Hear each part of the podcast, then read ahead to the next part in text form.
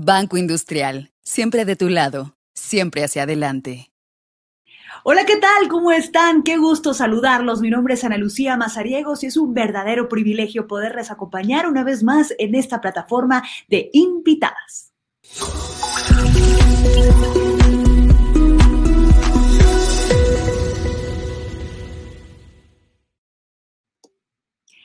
Bueno, y es de verdad un verdadero privilegio poderles acompañar en este espacio, un lugar que ha sido creado por Banco Industrial, una plataforma llamada Invitadas, que ha sido creada con el fin de poder generar ese espacio en el cual las mujeres puedan conectarse de una manera mucho más profunda y conocer a grandes referentes que nos hacen sentir muy orgullosas, felices, con ganas de admirar, de imitar y de poder aplicar y poner en práctica muchos de los elementos, esas fórmulas que han ayudado a muchas otras a convertirse en grandes heroínas, grandes referentes en muchas plataformas. A lo largo de los últimos meses, Banco Industrial ha creado este espacio justamente para poder darnos a la tarea de pues poder admirar a muchas otras guatemaltecas que pueden generar una gran inspiración en todas nosotras. Y también a lo largo de estos últimos meses, pues hemos podido ir platicando con ellas y dándoles la oportunidad a cada uno de los integrantes de la gran comunidad de Banco Industrial para que puedan tener comunicación directa con cada una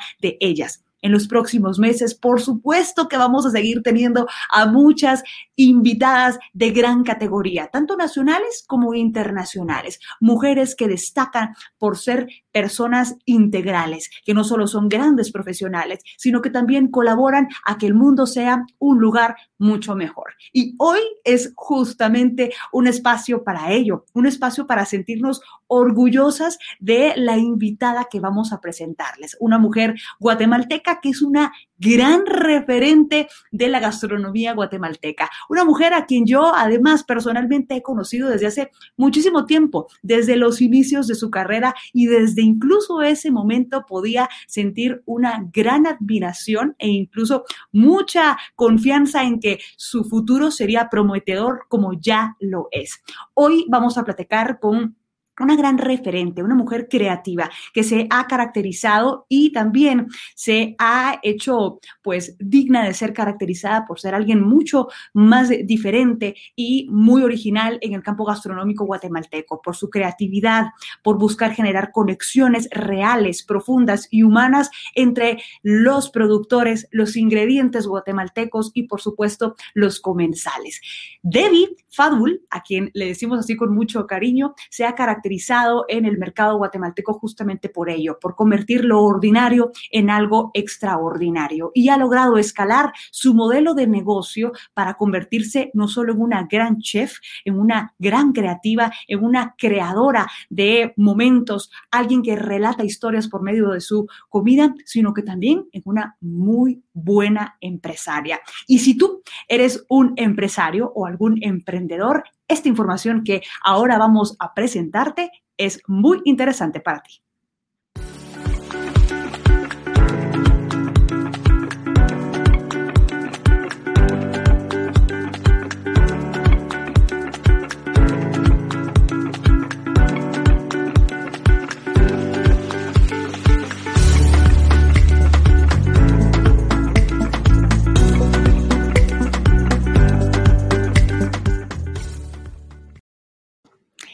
Ya lo sabes, si eres un emprendedor o un empresario, una empresaria, puedes escribir a Banca Empresas para poder tener mucha más em, pues, información a tu alcance y también herramientas que pueden ayudarte a escalar tu negocio y convertirte en una invitada de inspiración, una mujer que vaya pues contagiando a muchas otras con su ejemplo, con sus ganas de salir adelante y también de ayudar a muchas otras personas más. Como bien les comentábamos hoy, nuestra invitada es Debbie Fadul. Debbie es una chef guatemalteca que es conocida por todos por su creatividad, por su calidad humana y por esa pues capacidad de poder generar conexiones muy profundas. Su cocina se basa en tres pilares fundamentales que hoy pues podremos conocer con un poco más de profundidad y entenderemos por qué han sido esa guía eh, para poderla llevar hacia el momento o el lugar en donde se encuentra. Su cocina se basa básicamente en la tierra y sus ingredientes, en eh, la cocina específicamente y también en las personas y en cómo generar la conexión entre cada uno de ellos. Pero yo puedo saber poco de Debbie, puedo tener una impresión de lo que es ella, lo que ha hecho hasta el momento, pero ¿quién mejor que ella misma para podernos contar su historia de éxito, su pues motivación, todo lo que ha hecho que ahora sea catalogada y definida de esta manera, como una de las mejores referentes de la gastronomía guatemalteca. Debbie, Bienvenida, qué gusto tenerte con nosotros aquí en la plataforma de invitadas, una vez más platicando, mira, hablando de hasta dónde has llegado, ¿cómo estás? Bien, bien, y tú realmente muy, muy, muy agradecida y muy honrada por, por la oportunidad. Y pues qué emoción y qué más especial que compartirlo contigo, que como tú muy bien lo dijiste, me conoces desde mucho tiempo atrás y pues has visto cómo ha sido ese proceso hasta el día de hoy y todo lo que falta, ¿verdad? Así que muy, muy agradecida por la oportunidad. Totalmente, un proceso que realmente nos llena de mucho orgullo. Recuerdo muy bien la primera entrevista que sostuve, esa conversación en la cual me quedé con una impresión muy linda y dije yo, wow, esta mujer va a llegar muy alto porque la tiene muy clara y está pues muy definida con respecto a ese elemento diferenciador que ahora has aplicado a tu empresa y hoy estamos ansiosas todas de poder escuchar mucho de tu historia. Así que voy a dejarte en el uso de la palabra, Debbie, y desde ya agradecerte por haber accedido a platicar con nosotros acá en la plataforma de invitadas de Banco Industrial para inspirar a muchas más mujeres guatemaltecas a que se lancen al agua y puedan pues tomar como ejemplo mucho de lo que tú has hecho en tu vida. Así que adelante. Muchas gracias. Bueno, pues em, les voy a compartir un poquito de, lo que realmente ha sido la trayectoria eh, desde el inicio y lo que todavía le falta, porque realmente sí, sí somos un equipo que, que piensa que eh, el estar constantemente aprendiendo y estar constantemente con, eh, consciente y agradecido de las oportunidades que se presentan es bien importante y hoy lo vamos a, a, entender el por qué nos movemos mucho como en ese, en ese feeling, ¿verdad? Les voy a compartir mi pantalla. No sé si ahí ya la logramos ver. Así es, Debbie. Y aprovechamos de una vez antes de poderme despedir de ti para recordarle a todas las personas que ya nos ven que después tendremos un espacio de 15 minutos para que puedan hacer sus preguntas y de esa manera pues también conocer un poquito más a profundidad aquella duda que les haya quedado por ahí. Así que adelante, Debbie. Gracias. Bueno, pues eh, nos gusta mucho iniciar con esto, ¿verdad? Todo inicia en un porqué. Eh, ¿Por qué es tan tan esencial eh, esta oración o por qué es tan esencial preguntarnos por qué estamos haciendo las cosas que estamos haciendo, porque realmente es lo que nos va a dar el piso para movernos siempre sobre ese piso y no perderlo, no perder el norte, le decimos nosotros. Y si en algún momento perdemos esa dirección con la que iniciamos del por qué estábamos haciendo lo que estamos haciendo, perdón, Em, regresar a leer esa, esa frase inicial con la que comenzamos y entender, ¿verdad? Conmigo empezó con el fin de, de querer servir. Estamos hablando de hace ya más de 14 años em, y el servir siempre fue algo que, que, que, quería a través de él poder transmitir eh, la forma de agradecerle a la gente por la oportunidad de atenderlos y también por la oportunidad que la tierra nos está dando por estar utilizando lo que, lo que cosechamos en Guatemala. Y pues empieza con cuestionarte, ¿verdad? Como cuál es, qué es y principalmente el por qué y entregar todo, todo, todo con todo tu corazón, qué es lo que te mueve. En este caso, les digo, fue servir. Entonces, en su momento, recién graduada eh, de Camil, viene esta amiga y me dice, Debbie, necesito que, que prepares un evento para 100 personas. Yo en ese entonces, eh, en, en, la escuela de Camil, pues estábamos aprendiendo todo para cocinar para 10 personas. Y en ese momento, pues no me dio miedo y le dije que sí. Y el principal objetivo que para mí era servir, era atender, era escuchar y movernos en esto, fue en donde me di cuenta que los seres humanos cuando comemos estamos tan desconectados que se nos olvida desconectarnos de estar desconectados. Yo sé que esto tal vez se oye como muy complejo, pero realmente sí estamos desconectados de esta conexión importante que es el comer. Y también el que está cocinando está tan desconectado de ello que no escucha y no se siente un momento y para y dice, ok, bueno, eh, no, no tiene al final del día nada que ver conmigo, es extraerme del centro y decir, ¿qué es lo que estoy haciendo? Y pues el buscar, aprender, crear y tener esta conexión directa hace que nosotros tengamos eh, una forma muy memorable al comer. Esto eleva tu experiencia física y emocional. ¿Qué es lo que pasa? Y cómo empezó a funcionar la empresa, lo vamos a entender un poquito más adelante, pero esa parte esencial de qué tan importante es entender el por qué estamos cocinando, el por qué estamos comiendo y nosotros como cocineros transmitir esa información, ser como canales para poder generar un tejido y lograr un impacto en todo, ahí es donde nos damos cuenta y realizamos que realmente la cocina impacta mucho, que lo vamos a poder ver más adelante. Pero en donde entiendes eso, entonces creas y generas una empresa, un restaurante o un cualquier idea en donde entiendes que tu impacto es más que solo dar de comer, más que solo es alimentar, es nutrir cuerpo y alma. Para esto nosotros creamos medios de interacción. ¿Por qué? Porque necesitamos estos medios para tener una conexión con el cliente. Cuando inicié la empresa, eh, me recuerdo re bien que pues obviamente pasé dos años cocinando sola en la cocina de mi casa y la interacción siempre, el motivo, que era lo principal, estaba alineado a regenerar y a un plano físico. ¿Por qué?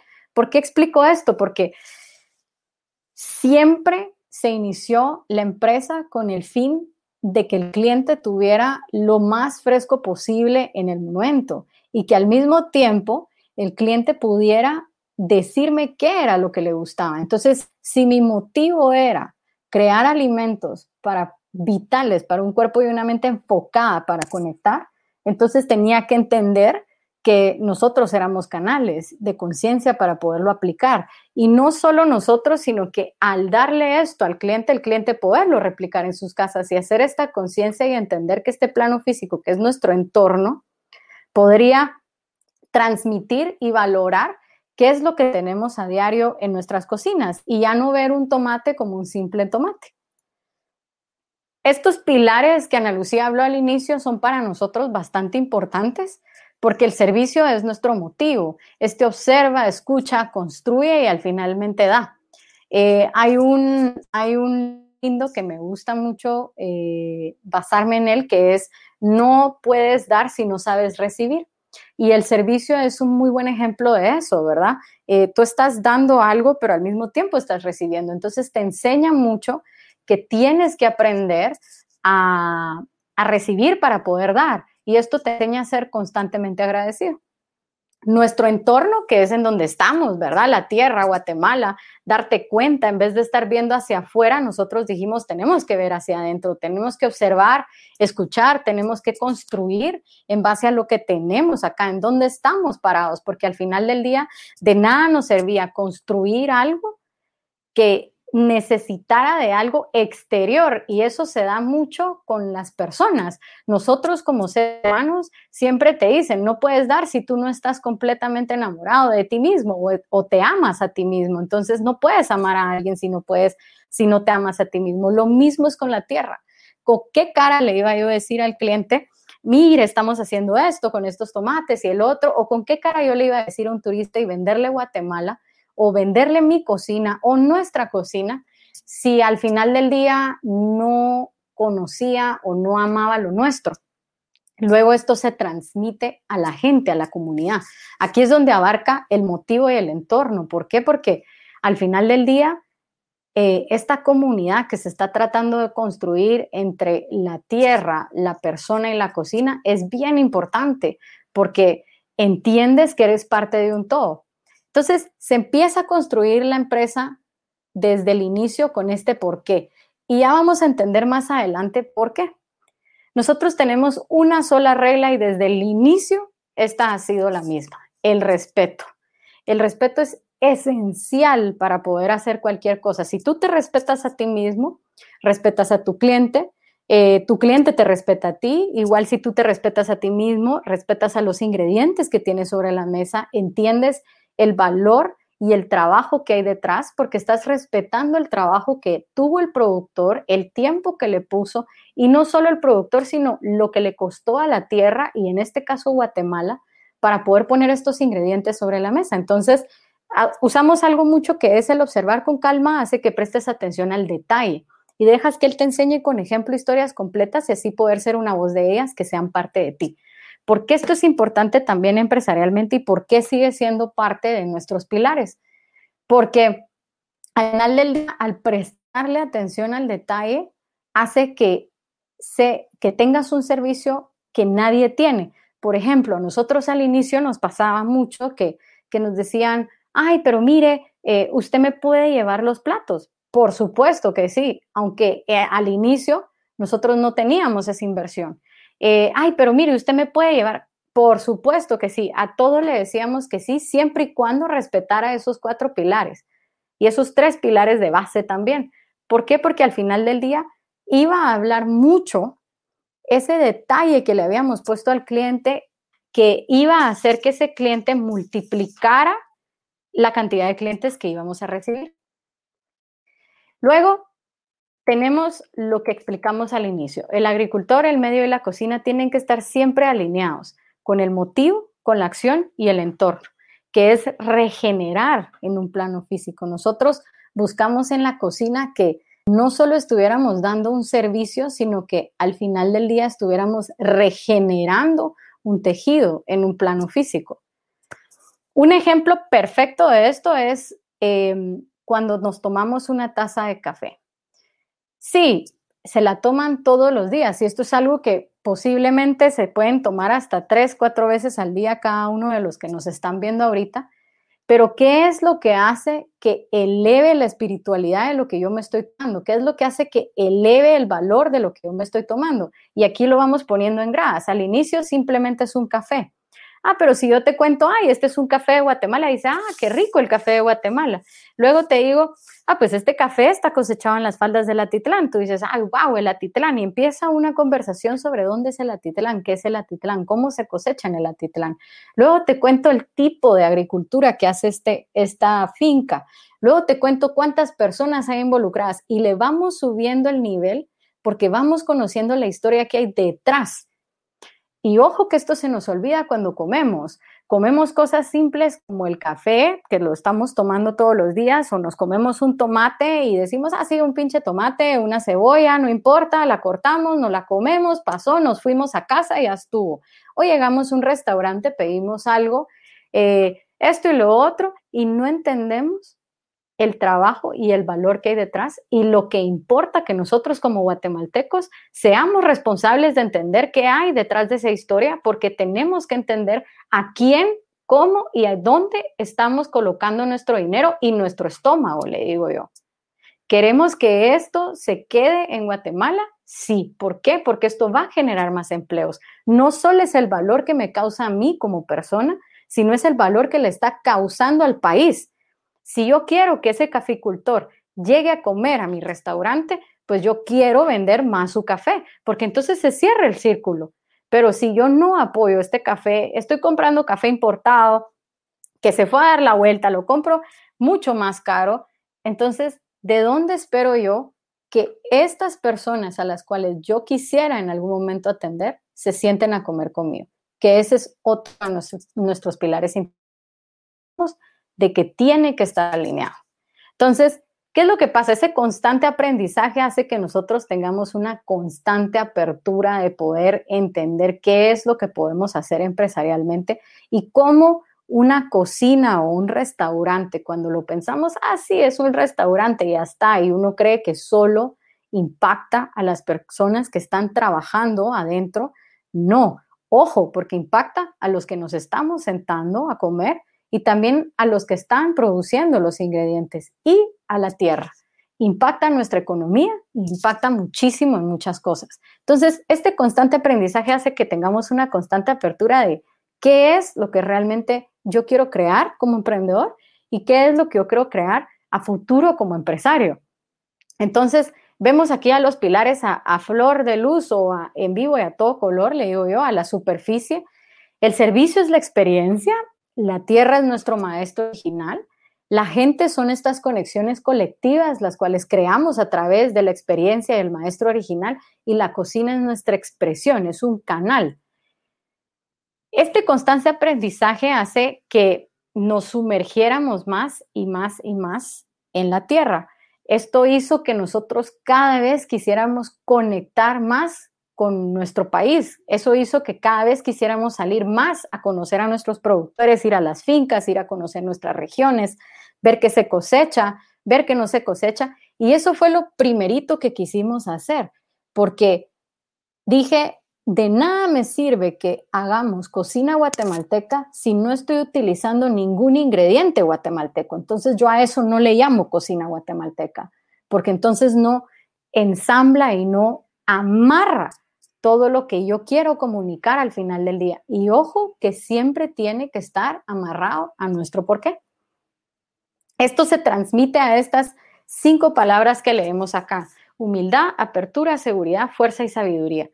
Estas, estos cuatro pilares que ustedes ven acá tienen que transmitir ese mensaje cada vez que cocinamos. Si yo doy un servicio, tiene que hablar este, estas, estas cinco palabras. Si yo voy con el productor y ese productor me entrega a mí también, tiene que hablar estas palabras. ¿Por qué? Porque a la hora que yo le venda un producto a un cliente, él va a tener esa seguridad y esa fuerza y él mismo va a ser un canal también para contarle a la gente, hey, oigan, el tomate viene de Mesoamérica, el tomate en específico viene del área de Guatemala y es una aportación inmensa que le hemos dado al mundo. Si nosotros extraemos como América, no estoy hablando solo de Guatemala, los ingredientes que les hemos aportado a las gastronomías de todas partes del mundo, se quedan sin los ingredientes más importantes de sus gastronomías. Entonces debemos de creernos qué son todas estas,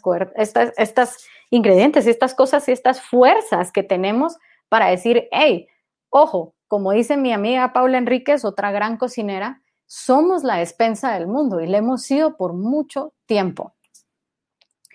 Estas herramientas de camino, como les explicaba, hizo que nosotros tuviéramos estas conexiones colectivas. Todos somos aprendices. Al final del día, todos somos aprendices y tenemos que tener esa apertura para escuchar constantemente porque constantemente vamos a estar comunicando un mensaje que va a tener un movimiento porque la Tierra no es estática. Em, luego, esta constante, esta, esta constante apertura hace que tengamos una constante gratitud para cada proceso en el camino.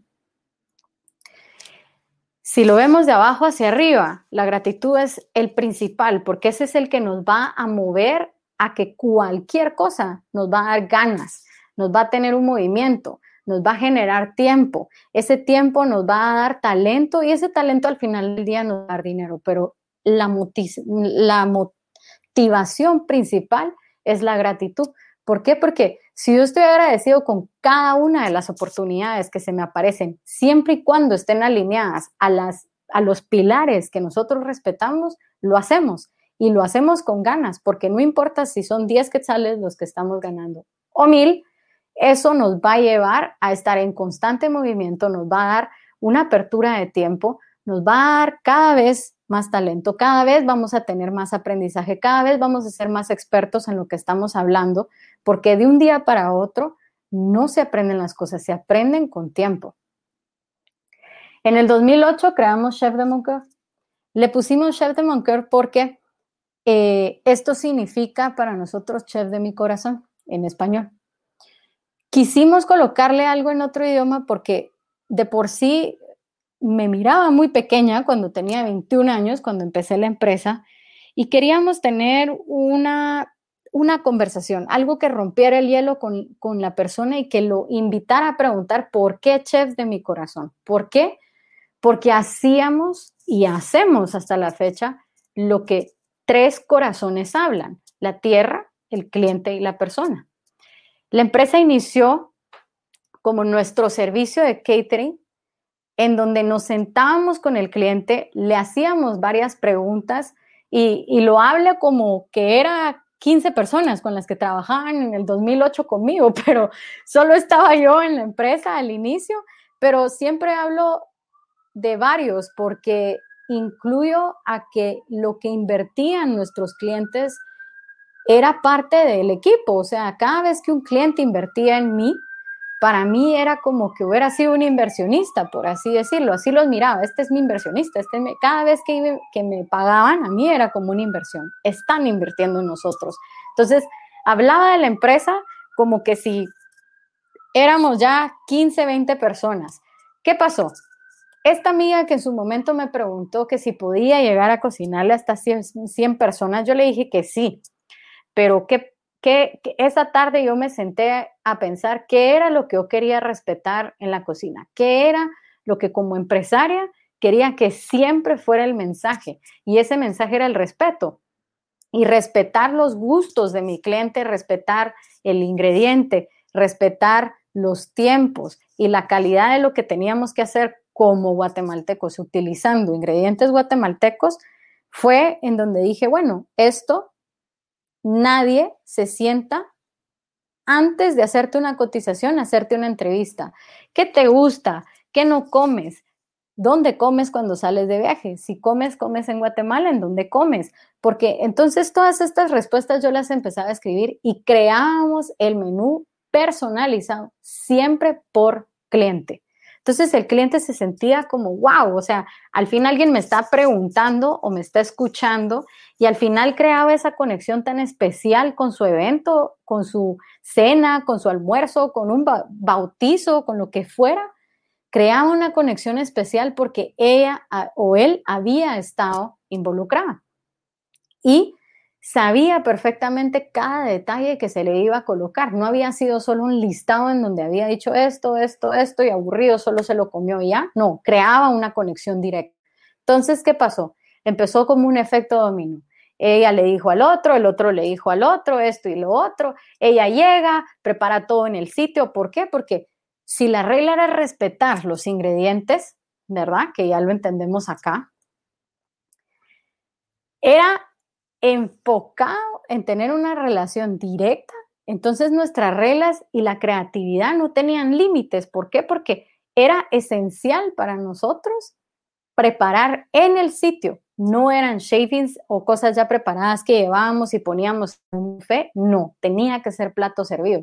Me recuerdo súper bien cuando yo inicié en el 2008 la empresa que mucha gente me dijo, Nadie va a entender el plato servido acá, el menú de gustación nadie lo entiende, eso no va a funcionar, pero yo estaba completamente casada con que esa desconexión que el cliente tenía con el alimento iba a funcionar, porque estaba creando una conexión cognitiva, sensorial y espiritual con lo que estaba comiendo. No se le iba a olvidar. Y eso fue lo que pasó.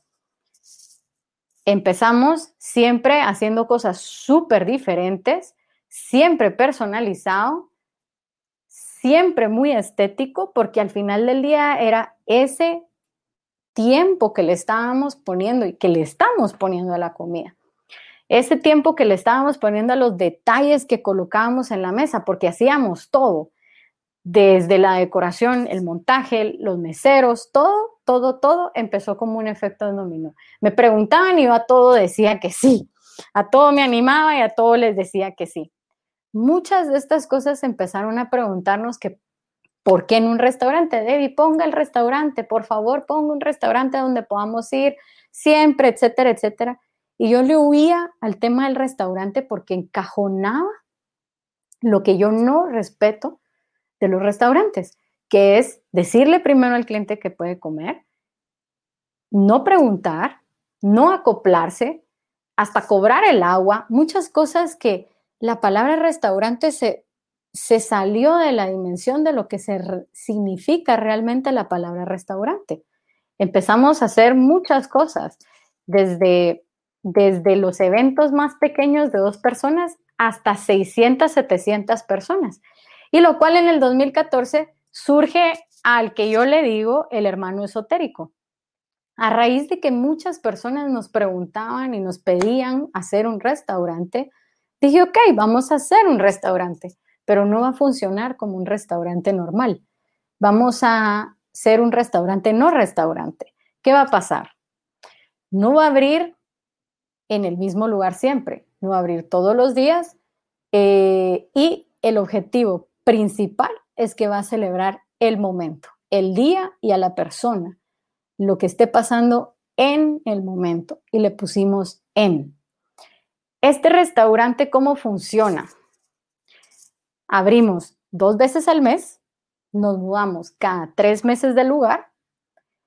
No hay cocina en donde abrimos, hemos abierto hasta en el techo de las cúpulas de Santo Domingo. La cocina se crea desde cero. Atendemos a 40 o casi 50 personas por noche, pero aquí viene lo interesante de EN. EN Celebra la individualidad y los cambios constantes de nuestra tierra, persona, emociones y gustos, inspirados en las infinitas posibilidades de hacer conexiones únicas, basándonos en la historia, en la personalidad que nos cuentan nuestros ingredientes, invitados y lugar. También somos una cocina sin límite que, que le rinde homenaje a la agricultura y al paladar. ¿Qué es lo que pasa? ¿Cómo íbamos a lograr que no fuera un restaurante, restaurante, pero si funcionara como un restaurante. Y se me ocurrió algo bastante interesante. Aquí hay algo bien importante. Celebramos la individualidad, porque para mí todas las personas pensamos y sentimos las cosas de diferente forma. Y los sabores y las memorias que tenemos están amarradas a nosotros, a historias pasadas, a, acontecimientos que hemos tenido. Entonces, ¿qué fue lo que hicimos? Creamos un menú, esta es, es la portada del menú que se dobla a la mitad. Aquí podemos ver del lado izquierdo, que es una parte bastante importante, donde queríamos contarle a la gente quiénes eran todos nuestros productores con los que trabajábamos. Y cuando ustedes abren el menú, esto es lo que ustedes ven. Si logran ver, ven solo ingredientes del lado derecho.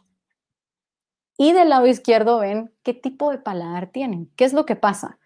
La gente llega al restaurante en el momento marca sus ingredientes favoritos, su paladar, tiene que poner su nombre y el número de mesa. Esto entra a cocina, lo leo en el momento y en el momento creo el plato. Es 35 a 50 platos diferentes por noche. Exactamente. No iba a funcionar como un restaurante normal, iba a funcionar como un restaurante personalizado, muy amarrado a lo que chef de Moncur.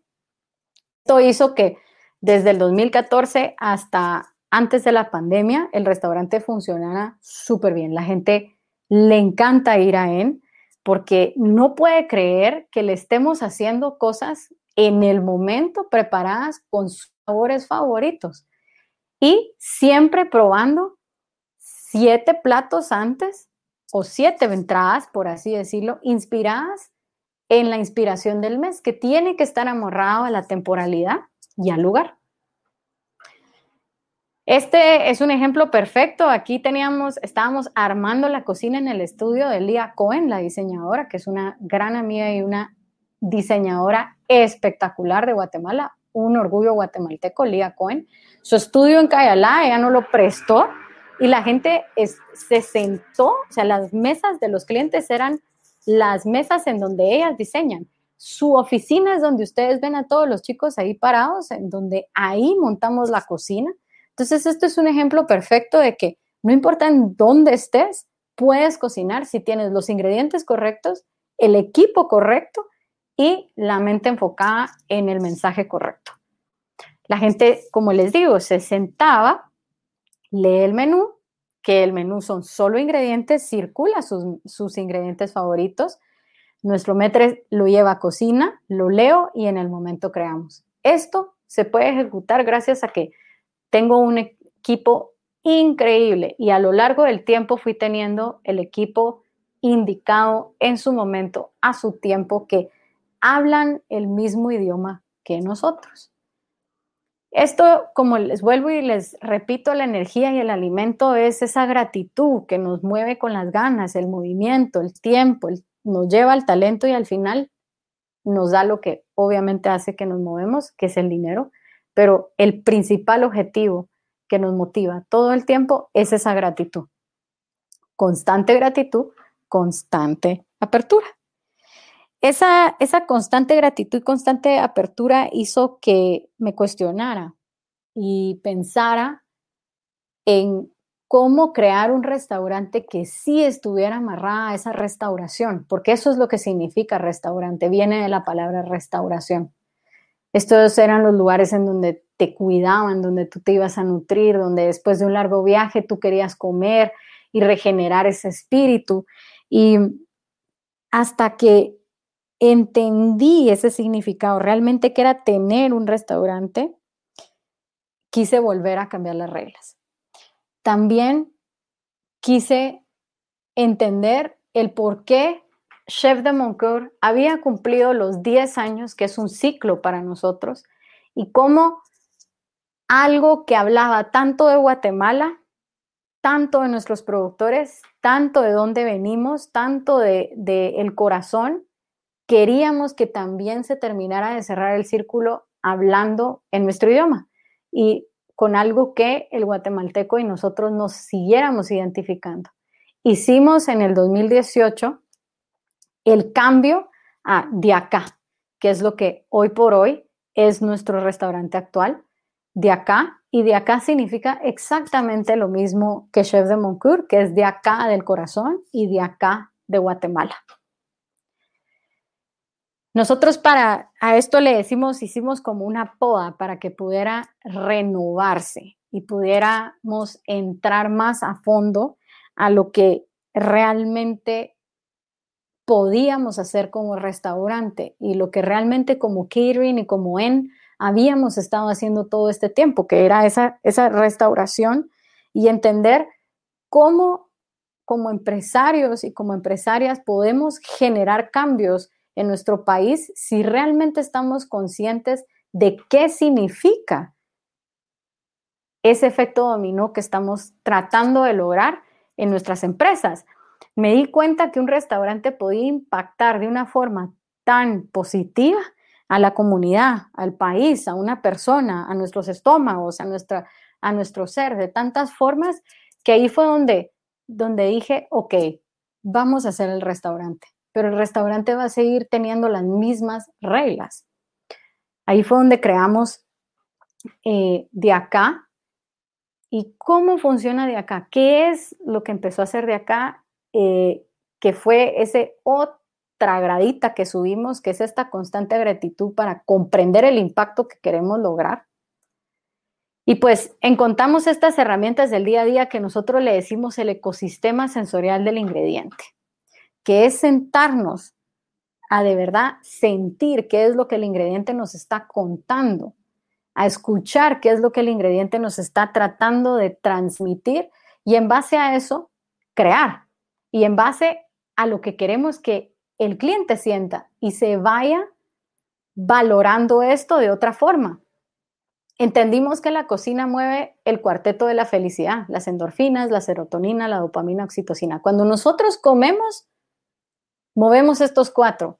Entonces nosotros no podíamos coincidir, no podemos hasta la fecha coincidir cómo nosotros como chefs, como cocineros, como manipuladores de alimentos, no estamos conscientes que esto es lo que movemos en una persona. Estamos completamente anuentes de que nos metemos tanto dentro del ser de una persona a través de enviar un mensaje por medio de sabores, ingredientes, dijimos, wow, la responsabilidad que tenemos de ser canales conscientes es gigante. Estas conversaciones internas a las que nosotros le decimos son súper importantes. Perdimos esa conexión desde niños de tener estas conversaciones internas. Wow, este tomate está espectacular, ¿a qué sabe? ¿Es más cítrico? ¿Es más naranjoso? No, no, no. Tiempo, es, es un poco más picante, sí, ¿verdad? Es que este viene de tal parte y ahí te vas. Ah, mi abuela tenía un, un árbol de tomate de ciruelo en, en el patio de atrás, me recuerda.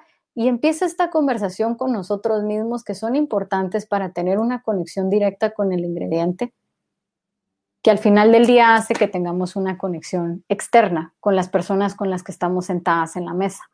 Pero sin esa conexión interna, no entendemos el valor que hay detrás de los ingredientes y no entendemos el impacto que estamos causando como guatemaltecos cuando no apoyamos lo local o cuando no entendemos de dónde vienen nuestros ingredientes y la cantidad de gente que está involucrada detrás de los ingredientes. Esa constante gratitud hace que entendamos que lo cotidiano es extraordinario y hace que entendemos por una vez por todas que lo que está afuera no es ni más ni menos de lo que tenemos adentro. Tenemos que voltear a ver hacia adentro para entender cómo algo cotidiano que tenemos todos los días, como el maíz, como el frijol, como los tomates, como una cebolla, es extraordinaria para poder estar en nuestras mesas. Y ese fue el papel principal que nos dimos cuenta como cocineros que era una forma muy fuerte de que un restaurante tiene una responsabilidad bastante fuerte, que es comunicar. Es el medio entre la tierra, el productor y el consumidor. Y así generar cambios positivos también en un país.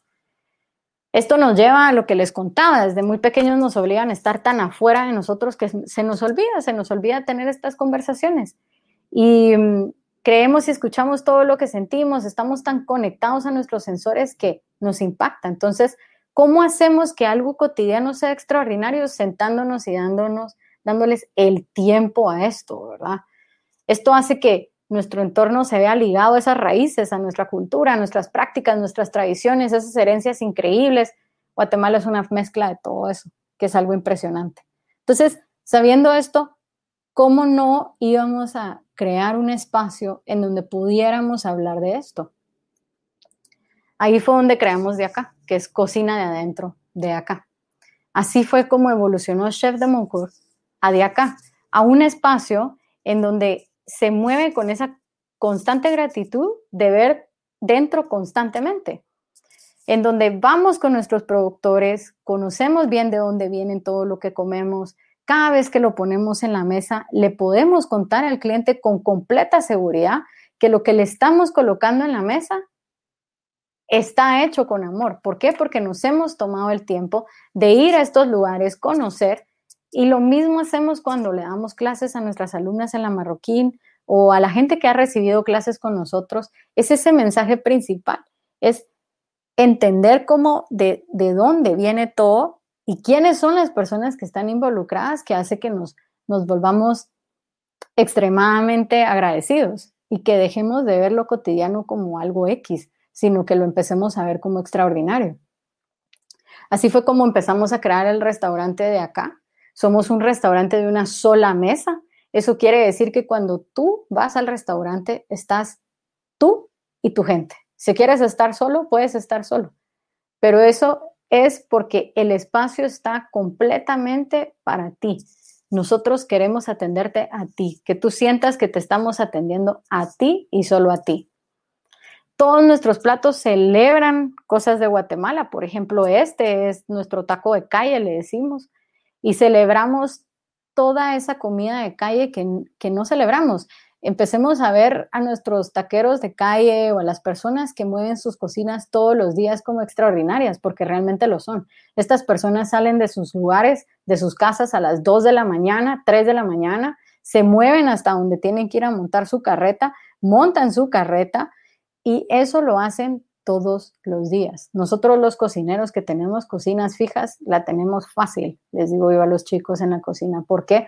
Porque no tenemos que estar montando nuestra cocina todos los días. Y eso es algo que nos recuerda siempre en nuestro otro restaurante. Cada vez que tenemos que montar el restaurante en algún lugar, nos recuerda qué tan importante es y qué tan agradecidos tenemos que estar de lo fácil que la tenemos. Y de lo fácil que la tenemos en un país como Guatemala, que somos bendecidos con mil y un ingredientes espectaculares.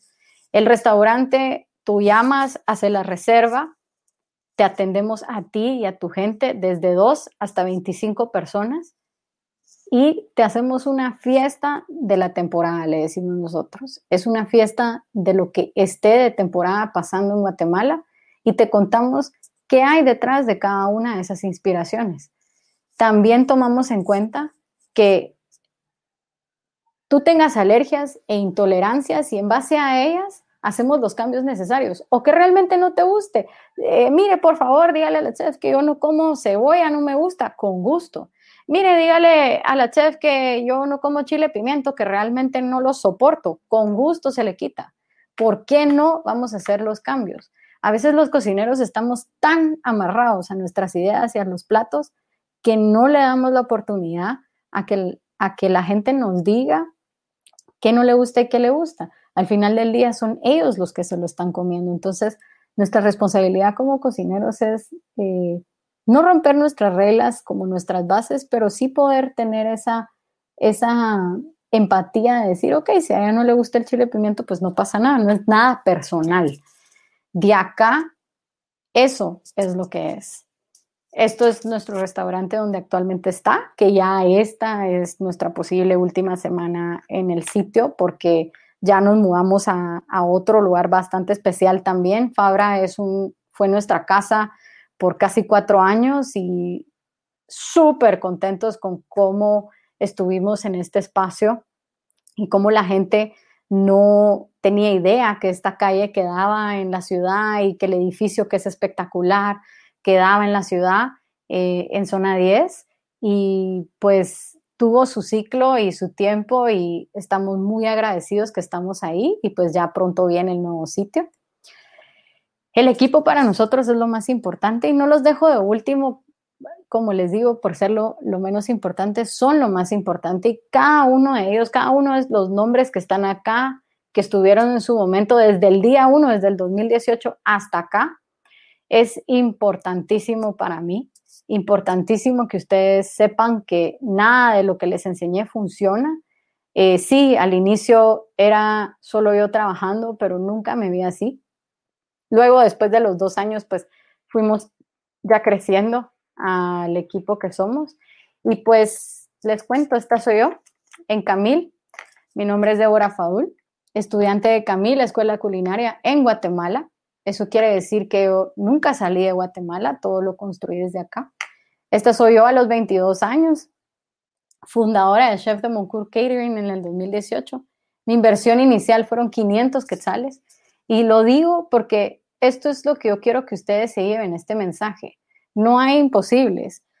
Cada vez, y el por qué yo les mencioné al inicio, el que nuestros clientes son nuestros inversionistas es porque nos hace agradecidos con cada uno de los centavos que nos están poniendo nosotros y al mismo tiempo cada una de esos cheques o esos pagos que hacen nuestros clientes se puede dividir en tres.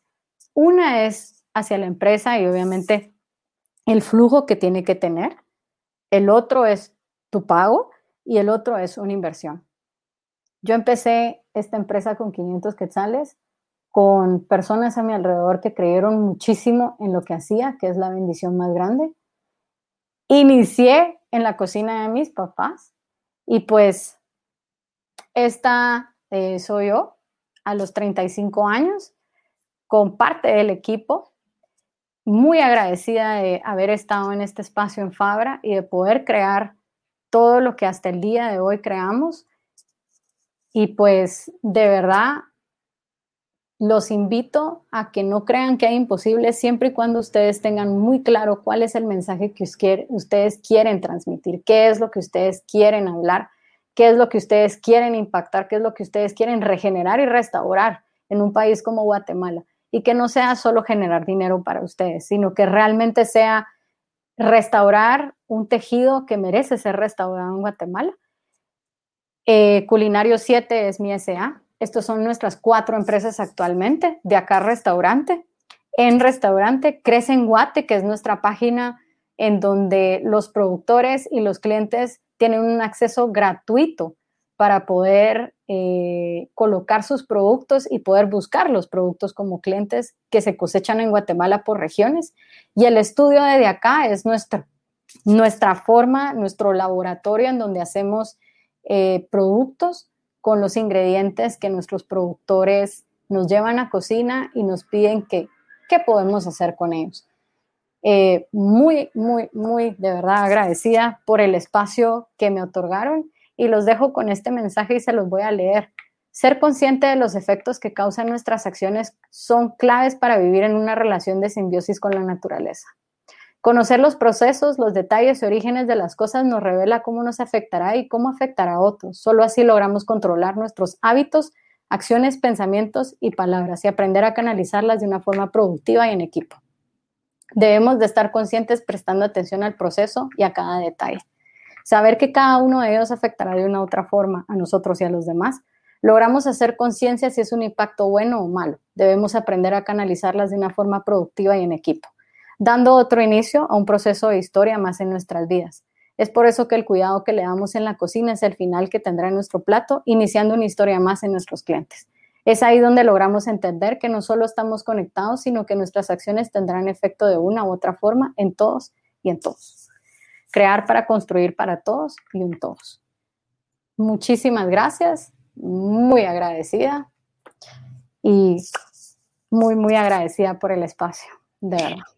Nosotros estamos mucho más agradecidos, Debbie, por todo lo que compartiste con nosotros y puedo confirmar, como lo dije en un inicio, que esa esencia se conserva y creo que es uno de los ingredientes principales del éxito del lugar en donde estás, esa autenticidad que te caracteriza mucho y que la llevas a tu personalidad, a la forma de cocinar y de tener esa experiencia de conexión con los diferentes actores involucrados en todo el proceso. Quiero comentarte, Debbie, que a lo largo de esta charla, pues todas las personas que han estado viendo aquí el contenido, tu conferencia y demás, pues han tenido la oportunidad de podernos compartir algunas preguntas, algunos comentarios. Muchos felicitan y se sienten inspirados por lo que tú has comentado. Pero vamos a poner ahora en pantalla algunas de las preguntas que hacen las personas que nos ven. Por ejemplo, Jimena. Dice, qué interesante. ¿Cuál es esa receta para no tener miedo a cambiar las reglas del juego y renovar? ¿Qué nos puedes decir al respecto de ello? Uy, la receta para no tener miedo creo que está amarrada mucho eh, y vuelvo y repito al respeto, eh, porque si tú estás como muy consciente que no vas a causarle daño a algo o a alguien, entonces ¿por qué no cambiar las reglas? Eh, cuando, te, cuando te das cuenta que hay algo que necesita generar un cambio, pero para eso hay que cambiar la estructura, está bien siempre y cuando esté amarrada como a, no, a no zafarse de la olla, le digo yo, como no salirse de la olla, ¿verdad? Porque al final del día, eh, estoy de acuerdo cuando quieres cambiar las reglas que esté amarrado a un propósito positivo, pero si el cambiar las reglas solo porque a ti no te parece y no te da la gana y esto y lo otro, no creo que sea, no creo que sea un cambio positivo. Entonces, creo que el miedo lo, pierdes y yo, yo soy muy fan de tenerle siempre miedo a las cosas. Eso se, escucha raro, pero yo soy fan de, tenerle, miedo a las cosas, exacto, porque el miedo te prepara. El miedo lo, lo tenemos los seres humanos para, para o algo positivo o algo negativo. Nosotros tratamos de usarlo para algo positivo. Ese miedo te prepara a, ok, por ejemplo, yo te doy un ejemplo eh, ah, la tengo miedo de que este, este evento salga bien o que esta reserva salga bien, entonces, bueno, entonces quiero, voy a doble chequear mi lista, que todo esté listo, voy a doble chequear que llevo todo. Entonces ese miedo hace de una forma positiva que te prepara. Entonces, realmente te invito a que no le tengas miedo a tu miedo, sino que aprendas a entenderlo y a abrazarlo, aceptarlo, agradecerlo y luego trabajar en base a él, ¿verdad? Claro, bien dicen que el miedo o te paraliza, o te hace atacar, o te hace reaccionar de alguna manera adecuada. Y ojalá que ese miedo, pues, eh, inspira hacia eso, a, lo que hablamos, ¿verdad? Inspirarte accionar, hacer algo en concreto. Y antes de ponerte otra pregunta de nuestra audiencia, quisiera preguntarte justamente cuál ha sido ese principal miedo que has tenido tú a lo largo de tu carrera, ese momento que realmente te dio temor, pavor, pero te inspiró algo mucho más lindo para crear. Eh, yo creo que el miedo, tal vez, o el reto más grande que, tuve fue, eh,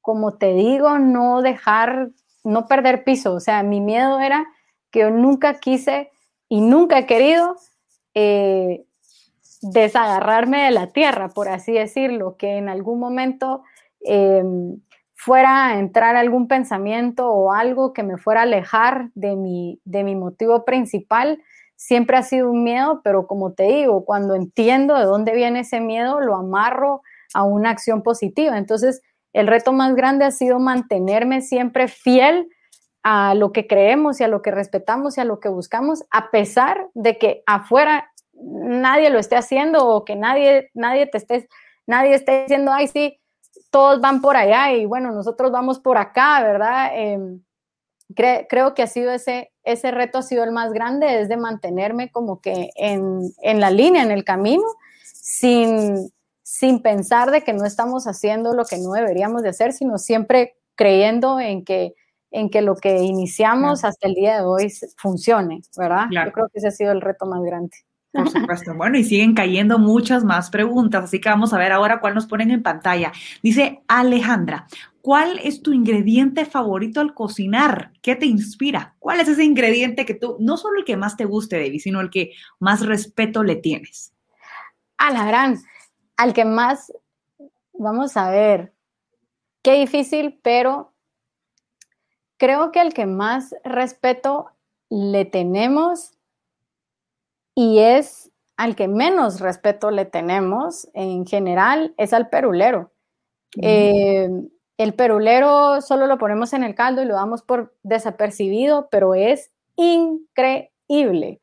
Eh, el ingrediente realmente es tan noble. Yo siempre le pongo como personalidades a los ingredientes y el perulero es súper noble. Es un, primero es, es algo muy raro para los que no saben. Eh, es una chayota, pero la chayota, como el perulero, no hay casi en todo el mundo. Eh, como conocemos el perulero, inclusive eh, el nombre perulero se lo damos nosotros. Em, entonces es bien único. Cuando vienen colegas de otras partes del mundo, el ingrediente que más les impresiona es el perulero. Y, y lo espectacular del perulero es que es tan noble que al mismo tiempo es bien delicado. ¿Por qué? Porque si te das cuenta, hasta la piel es súper pegadita. O sea, es como, como él diciéndote, ven, no, no tengo nada que esconder, ¿verdad?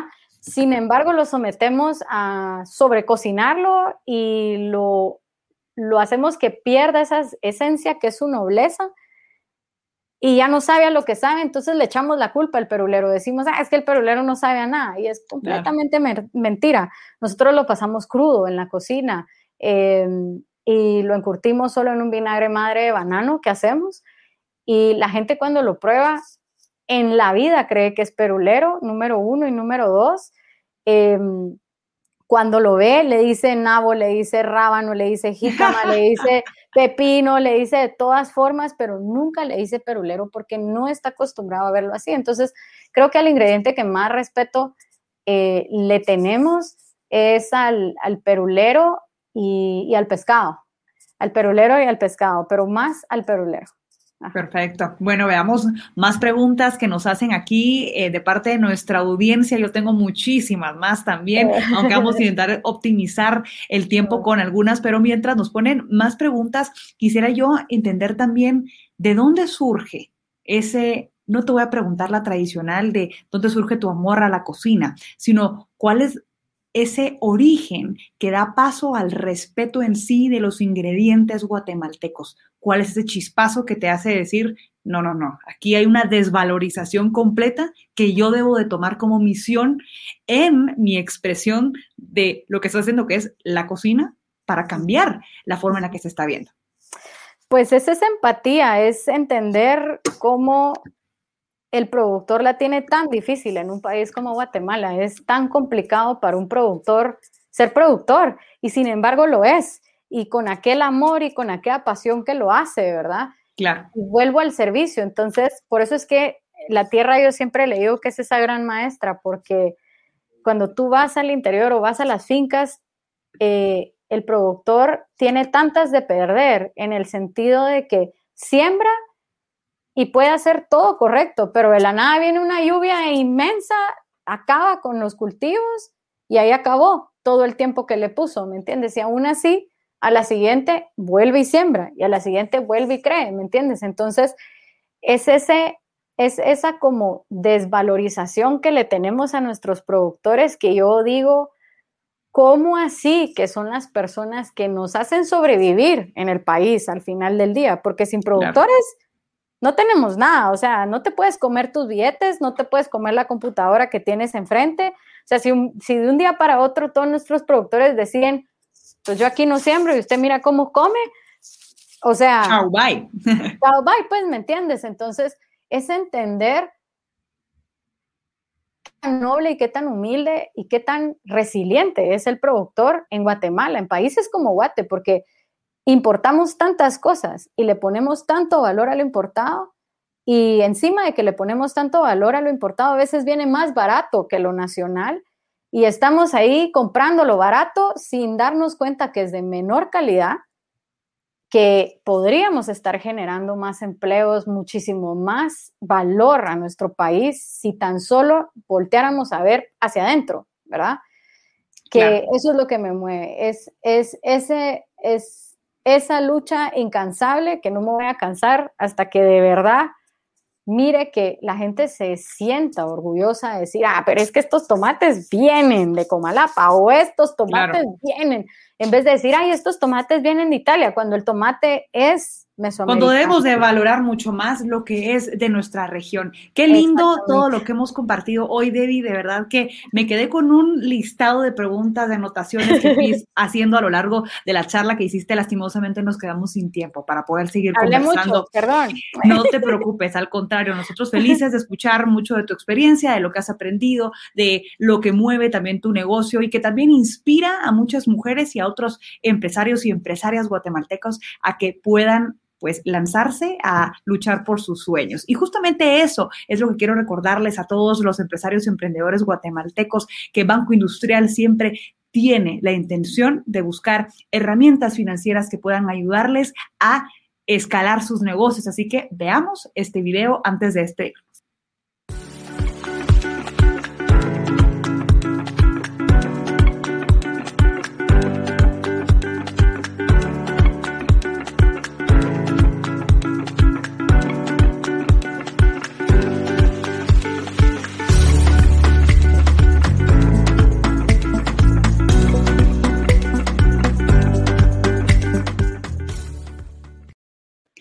Una vez más, muchísimas gracias, Debbie, por habernos acompañado. Un verdadero placer. Hemos aprendido muchísimo. Te felicitamos y te instamos a que sigas así adelante con esa labor muy enraizada y muy apegada a lo que son tus valores y a lo que crees como una gran profesional, una gran creativa y, como lo dijimos al inicio, una excelente referente de la gastronomía guatemalteca. Esto ha sido todo por hoy. Ha sido un verdadero privilegio acompañarles. Soy Ana Lucía Mazariegos. Gracias a Banco Industrial por este espacio y por la oportunidad de conocer historias de grandes mujeres como Debbie Fadul y de muchas otras invitadas que tendremos a lo largo de los próximos meses. Manténganse siempre en sintonía y al pendiente de todo lo que Banco Industrial tiene para ustedes para estar siempre de tu lado y siempre hacia adelante. Nos vemos hasta una próxima ocasión.